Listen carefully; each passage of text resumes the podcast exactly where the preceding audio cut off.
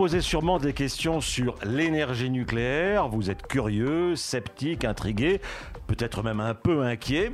Vous cherchez à vous faire une opinion par vous-même. Eh bien, comment ça marche? Est-ce que c'est fiable? À quoi ça sert? À quoi ça peut servir? Dans chaque podcast, nous essayons de vous apporter des réponses concrètes avec des spécialistes. Et aujourd'hui, nous allons nous demander s'il y a une face cachée du nucléaire. Le nucléaire en clair, un podcast de la Sphène, présenté par Jérôme Godefroy.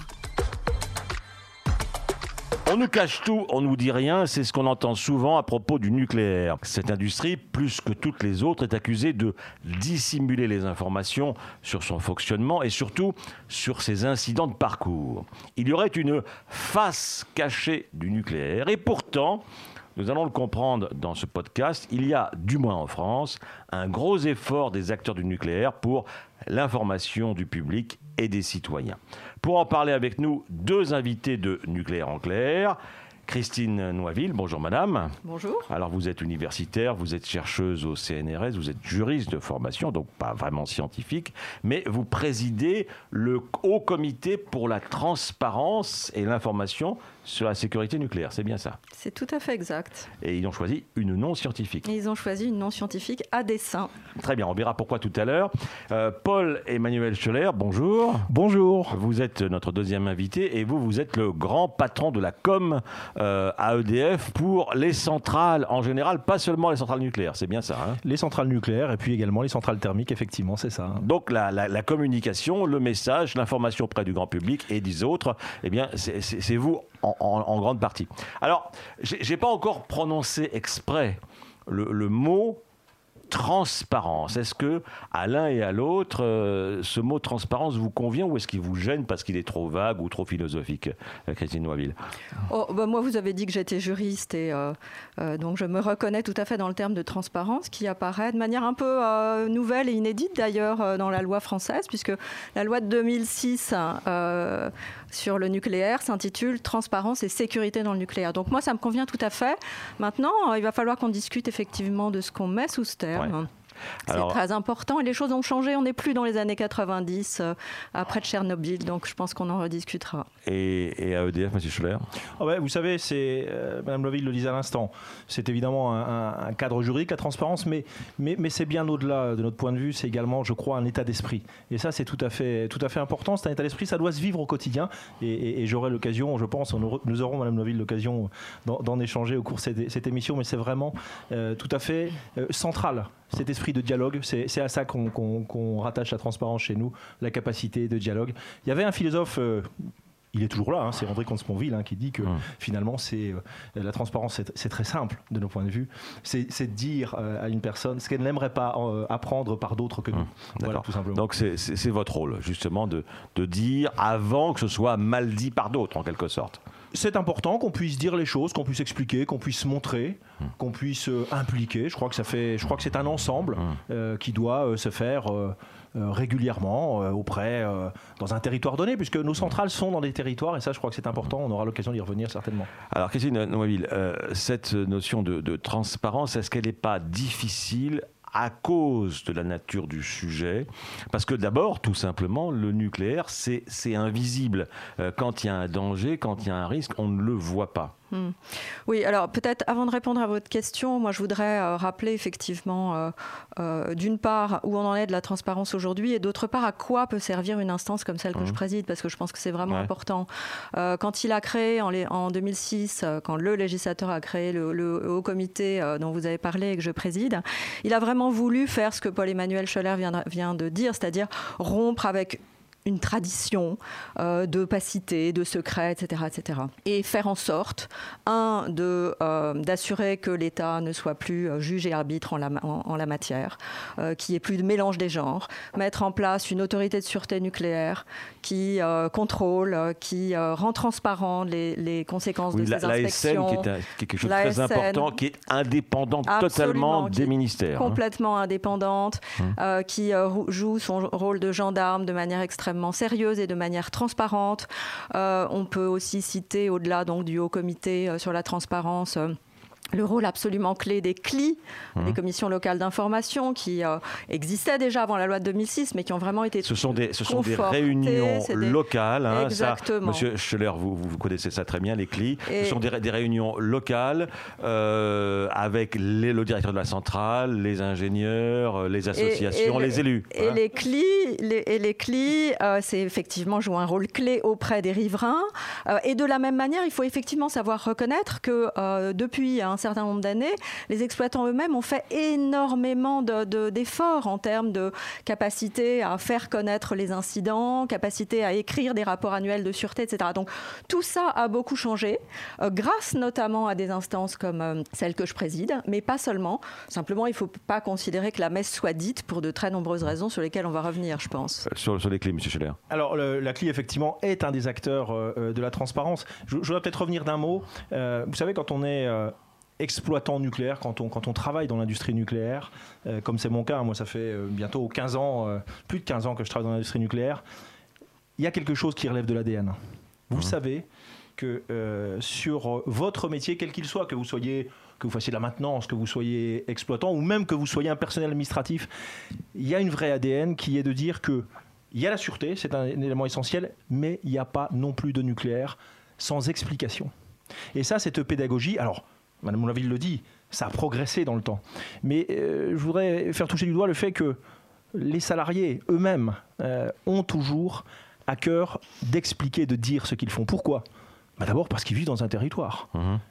Un salarié, comme je l'ai été, j'ai vécu 15 ans à Centrale Nucléaire de, euh, à Chinon, à Saint-Alban, un salarié vit dans son territoire. Mhm, mhm. Et bon, surtout au XXIe siècle, on ne pourrait pas cacher longtemps Et- quelque et- chose et- si jamais on voulait Et la faire. centrale n'est pas un lieu mystérieux. Il y, a, il y a des visites, notamment des scolaires, qui viennent euh, découvrir et dédramatiser tout ça. Quoi, hein. Je vous l'ai dit, finalement, notre philosophie, c'est de dire, c'est d'expliquer, c'est de montrer. Et montrer, c'est effectivement être en capacité d'accueillir des gens. Alors, on met des opérations régulièrement pour faire venir, mais au-delà des opérations exceptionnelles, c'est dans le tous les jours que ça se montre, dans les centres d'information, mais dans la relation qu'on a aussi avec les élus, avec toutes celles et ceux qui vivent notre territoire. Ça, c'est très important. Madame Noville Oui, je voudrais à la fois confirmer ce que dit Paul-Emmanuel Scheller et en même temps euh, mettre un bémol. Donc euh, confirmer pour dire que effectivement euh, la donne a vraiment changé. Il faut savoir reconnaître euh, aux autorités publiques et aux exploitants le fait qu'ils ont compris que le citoyen d'aujourd'hui n'était plus euh, celui d'hier et qu'il y avait vra- vraiment besoin d'explications, de transparence, etc. Mais ce sur quoi il faut encore qu'on progresse, c'est un, la pédagogie. Vous l'avez dit vous-même, hein, c'est vraiment un domaine dans lequel euh, on a une quantité incroyable d'acronymes incompréhensibles, dans lequel le niveau de technicité est extrêmement élevé. Donc nous, au comité, on, fait vraiment très attention d'expliquer, de mettre en perspective, d'assurer que quand on parle de problèmes sur le- la cuve de l'EPR, euh, les gens comprennent bien de quoi il s'agit, etc., etc.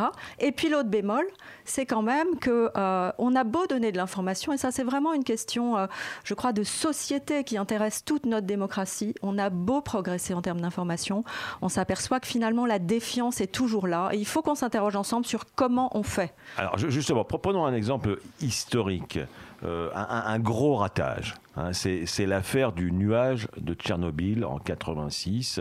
Euh, comment cette histoire est entrée comme ça dans l'esprit des gens? Par quelle erreur de communication? Ah, ça, alors là, il faudrait leur demander Euh, directement. Vous voulez dire des gens qui... plus maintenant. Bah, alors, euh, rien, rien ne- n'est, Enfin, je veux dire, je ne suis pas grand devin, donc je ne suis incapable de vous Ouais. dire. Ce que je peux vous dire, c'est qu'il y a une chose absolument évidente. Il y a deux choses qui me paraissent évidentes. D'une part, il y a eu de gros progrès, évidemment, en termes de communication, de gestion de crise, etc., etc. D'autre part, euh, la démocratie d'aujourd'hui n'est plus celle d'hier. On l'a dit, et encore une fois, on sait, beaucoup de gens savent que les choses ne peuvent plus se passer de la même manière. Et enfin, il y a des instances. Et celle que je préside, par exemple, est très importante. Paul-Emmanuel Scholler la connaît bien, qui euh, est là comme une instance pluraliste, c'est tout son intérêt, dont la co- composition est très diversifiée. Donc, sont autour de la table non seulement les exploitants, les pouvoirs publics, mais aussi toute une série d'associations, de syndicats, etc., et de parlementaires.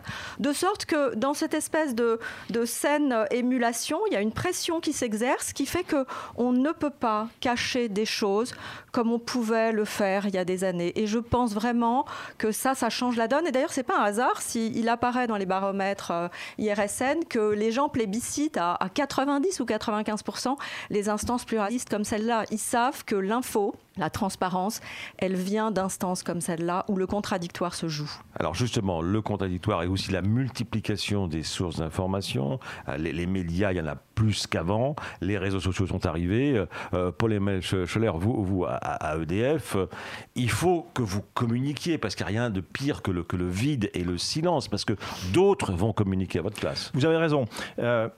D'abord, on est dans une société de l'information. Ça, c'est le premier point. Ça veut dire que l'information ne manque pas, de mon point de vue. Euh, l'enjeu. Même trop, non euh, Il y a, alors d'aucuns parlent d'infobésité, ce genre de choses. Ce qui est certain, c'est qu'il faut donner la, la, bonne information au bon moment et dans le bon contenu. Le bon contenu, c'est celui qui est accessible au plus grand nombre, certes, mais aussi euh, en fonction d'un degré de précision mmh. qui, va qui, qui s'y est euh, à l'instance dans laquelle on parle. Le grand public, effectivement, et vous l'avez rappelé, Mme Noiville, j'insiste toujours auprès de mes équipes sur la nécessaire pédagogie. Parler simple, parler juste, parler vrai. C'est ce qu'on essaie de faire euh, en, régulier. Vous pouvez donner des, des, informations beaucoup plus précises quand vous êtes dans des enceintes un peu plus techniques. Mais ce qui est important, c'est effectivement de pouvoir faire émerger dans un monde surinformé, parce que moi je demeure persuadé que on n'a pas un problème d'information, elle est disponible. Le problème, c'est d'en trouver la bonne, la juste, la plus équilibrée, celle qui permet aussi aux citoyens de se faire sa propre idée de la façon la plus juste. Justement, Mme Noiville, on disait tout à l'heure que vous n'étiez pas scientifique de, formation. Euh, comment fait-on pour communiquer, pour expliquer, pour rendre plus transparent euh, des, matières qui sont très très techniques, hautement scientifiques. Comment, bah, ça, c'est évidemment la, la grande gageure hein, dans cette matière, c'est une mmh. évidence. Je pense que euh, l'intérêt euh, d'une instance comme, comme le Haut Comité, c'est justement, comme je disais tout à l'heure, d'avoir autour de la table tous ces gens qui ont des expertises différentes, des opinions différentes, des intérêts différents, et qui néanmoins sont, sont invités ici à, à croiser leur, leur, leur vision des choses et, in fine, à expliquer quel a été le problème avec la cuve de l'EPR, quel est le problème avec Framatome, etc., etc. L'expliquer avec des mots qui conviennent à tout le monde. Et je crois que c'est ça dont a vraiment besoin le public. C'est vraiment un un, repère, un lieu repère, un lieu privilégié où il sait qu'il va avoir de l'information euh, claire, euh, disponible, accessible, mise en perspective, hiérarchisée, etc. Mais voilà, encore une fois, je ne voudrais pas qu'on s'arrête là parce qu'il me semble qu'il y a d'autres, il, il, y a quand même des sujets. Je suis tout à fait d'accord avec Paul-Emmanuel Scholler. Aujourd'hui, on a moins un problème de manque d'information que de surinformation et d'hierarchie de l'information. Il n'empêche qu'il y a quand même toute une série de sujets, et, on, le voit bien dans, le débat de mon comité, sur lesquels un certain nombre d'acteurs souhaiteraient en savoir davantage ou savoir plus vite. Donc c'est quand même une question, et on vient de travailler ensemble sur la question du secret en matière nucléaire, comment on l'articule, certains secrets protégés par la loi, comme le secret des affaires, le secret défense, avec la nécessaire transparence. Et c'est vrai que là, il y a encore des calages à faire qu'on cache, justement? Qu'est-ce qu'on euh, cache? euh, Juste d'un mot, je, voudrais juste réagir. Euh, oui, c'est un sujet compliqué, le nucléaire, mais vous savez, et, pour le voir régulièrement avec mes collègues autour des centrales nucléaires, il y a aussi des sujets de simplicité. Et parfois, tout n'est pas complexe. Il y a hmm. des sujets de simplicité et des sujets qui font que quand on est riverain, on se pose parfois un certain nombre de questions tout simples. Qu'est-ce que c'était que ce bruit qu'on a pu entendre? Pourquoi vous avez euh, coupé tels arbres, qu'est-ce que vous avez fait ici? Et ça, ça y contribue. Vous voyez ce que je veux dire? C'est qu'il y a tout ce panel et toute cette gamme. Et il faut être présente et savoir répondre à cet ensemble de, questionnements. Je reviens à ce que vous disiez, euh, Mme sur, sur les, choses qu'on doit cacher. Qu'est-ce qu'on doit cacher euh, pour des raisons de, sécurité, pour, pour, c'est un, sujet, terrorisme, tout simplement. C'est un sujet absolument clé, effectivement. Vous, le, vous le soulignez. la loi française affirme un principe de transparence. Hum. elle reconnaît euh, à côté de ça que il y a toute une série d'exceptions dans lesquelles néanmoins on peut garder secret de certaines informations parce que sont en jeu euh, soit les intérêts industriels et commerciaux d'un certain nombre d'entreprises, soit, euh, soit l'intérêt de la défense nationale par exemple. Bon. Euh, et personne n'a envie de remettre en cause la légitimité de ces exceptions. Simplement, tout l'enjeu, c'est de savoir comment ceux qui ont le droit de les utiliser les utilisent. Est-ce que c'est pas, est-ce que le, secret des affaires, c'est pas un argument un peu commode à brandir en disant ah non désolé désolé, je ne vais pas vous donner cette information parce que euh, euh, secret industriel et commercial. Est-ce qu'on ne fait pas la même chose en temps de terrorisme avec le secret défense? Et là, il y a vraiment un travail à mener qu'on est en train de mener dans notre euh, instance, qui consiste effectivement à arriver à identifier tous ensemble les critères mmh. et, et les justifications qui font que quand même le principe de transparence doit in fine rester la règle. Sur, sur le cheminement de l'information, euh, je voudrais qu'on m'explique comment, comment ça marche. Prenons un incident, pas, pas très grave, mais qui, qui existe. Je crois qu'il y a une échelle. Hein. il y a une échelle dans l'échelle Inès, c'est ça. Hein. c'est l'échelle Inès, effectivement. Donc c'est plus ou moins grave. 7, c'est très grave, c'est ça hein? Alors ça va de, ça va de, de, de 0 euh, à 7. Euh, mais ce qui est important, et c'est intéressant votre question, parce que ce n'est pas le seul critère euh, de déclenchement de l'information. Non, mais si, prenons, prenons un, incident euh, assez minime de, de 1. Hein, bon, euh, vous allez, par exemple, vous, EDF, vous, vous communiquez. Comment C'est vous d'abord qui communiquez, qui donne l'information? Alors, le schéma, le schéma de la communication d'une information sur ce que nous on appelle dans notre jargon un, un événement, un incident d'exploitation, encore une fois, qu'il soit classé ou non. Mmh. C'est important. Parce que nous parlons aussi des événements qui ne sont pas euh, classés. Eh bien, c'est très simple. Euh, d'abord, euh, on va décrire l'événement, on va ensuite informer un certain nombre de, parties prenantes, que sont les commissions locales d'information, que sont l'autorité sûreté nucléaire mmh. locale, les élus de proximité, en général la presse quotidienne régionale.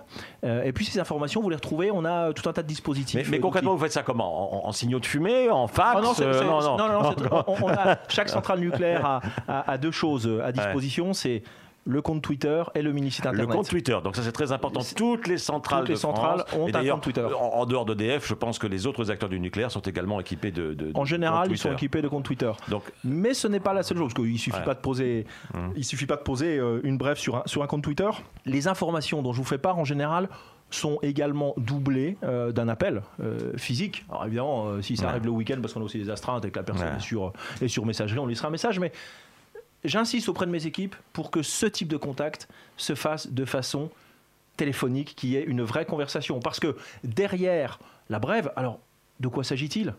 Euh, Pour fixer les choses, euh, tel salarié euh, a chuté dans l'escalier, dans la centrale, dans la salle des machines, il s'est foulé la cheville, les pompiers vont arriver, eh bien là aussi, on va, on va avertir. Et c'est pas un événement classé. Oui, parce que, parce que des pompiers qui arrivent sur une centrale nucléaire, il y en a, il y en a en permanence, mais si on voit arriver des voitures, on se dit ça a une sensibilité passe quelque chose localement et les gens ont également des comptes Twitter, sont sur les réseaux sociaux et ça peut déclencher une panique. Absolument, hein. absolument. Moi, je vais vous le dire, j'ai vécu des, j'ai vécu des situations hum. où on a dû, alors même qu'on avait euh, informé, etc., euh, ben, vous êtes dans une logique où euh, des comptes Twitter ont cru bon de relayer cette information en l'amplifiant, en la déformant, et donc il a fallu expliquer. Vous voyez, donc c'est toujours important d'expliquer au plus près du terrain ce qui s'est passé. Et encore une fois, qu'il s'agisse d'un événement classé ou pas, c'est vous avez euh, une situation. Donc ça, part de vous, ça remonte euh, à différentes instances, ça atteint les médias, la SN, la SN, les CLI, la SN. Ça, arrive chez vous aussi, euh, Madame Noiville. Ça arrive chez moi par l'intermédiaire des membres du haut comité qui effectivement soit considèrent que la ah, chose est convenablement prise en charge,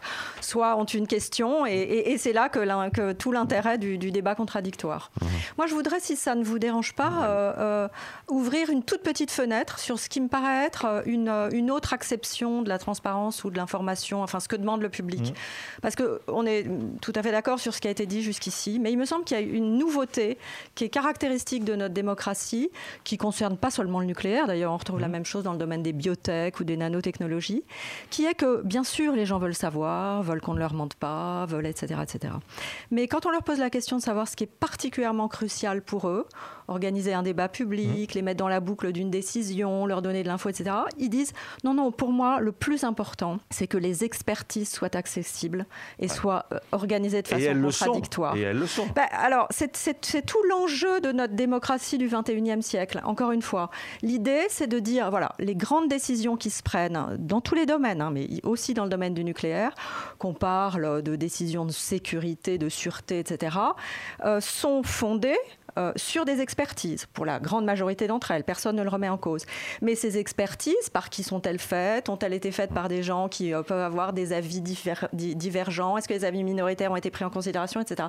Ce que, disent ce que dit le public aujourd'hui quand on l'interroge, c'est moi, je veux que ces informations-là, d'abord que les expertises soient contradictoires, mais aussi que ces infos, elles soient directement accessibles, par exemple, à des associations.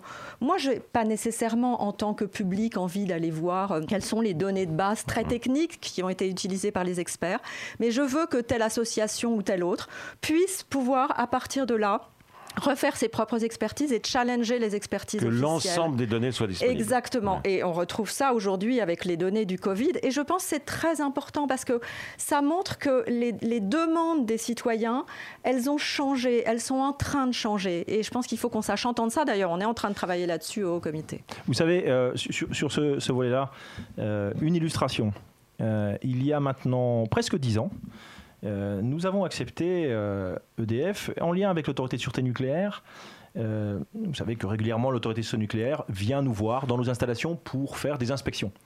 Eh bien, nous avons accepté d'ouvrir ces inspections à des tiers. Ces tiers qui sont membres des commissions locales d'information mmh. auxquelles nous avons fait référence.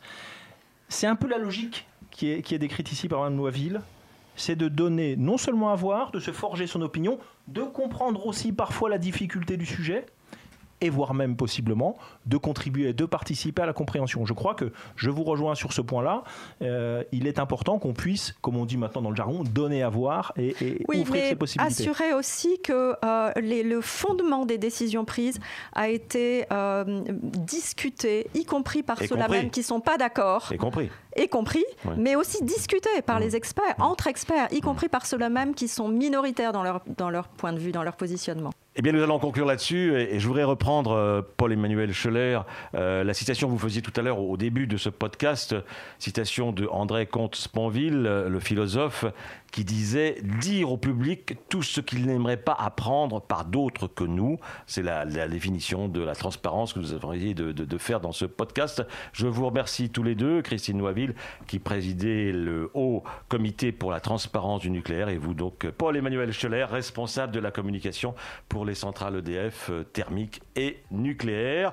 Vous pouvez retrouver ce podcast et tous les autres podcasts produits par la Sfen chez vos diffuseurs habituels et sur le site de la Sfen, sfen.org. À bientôt.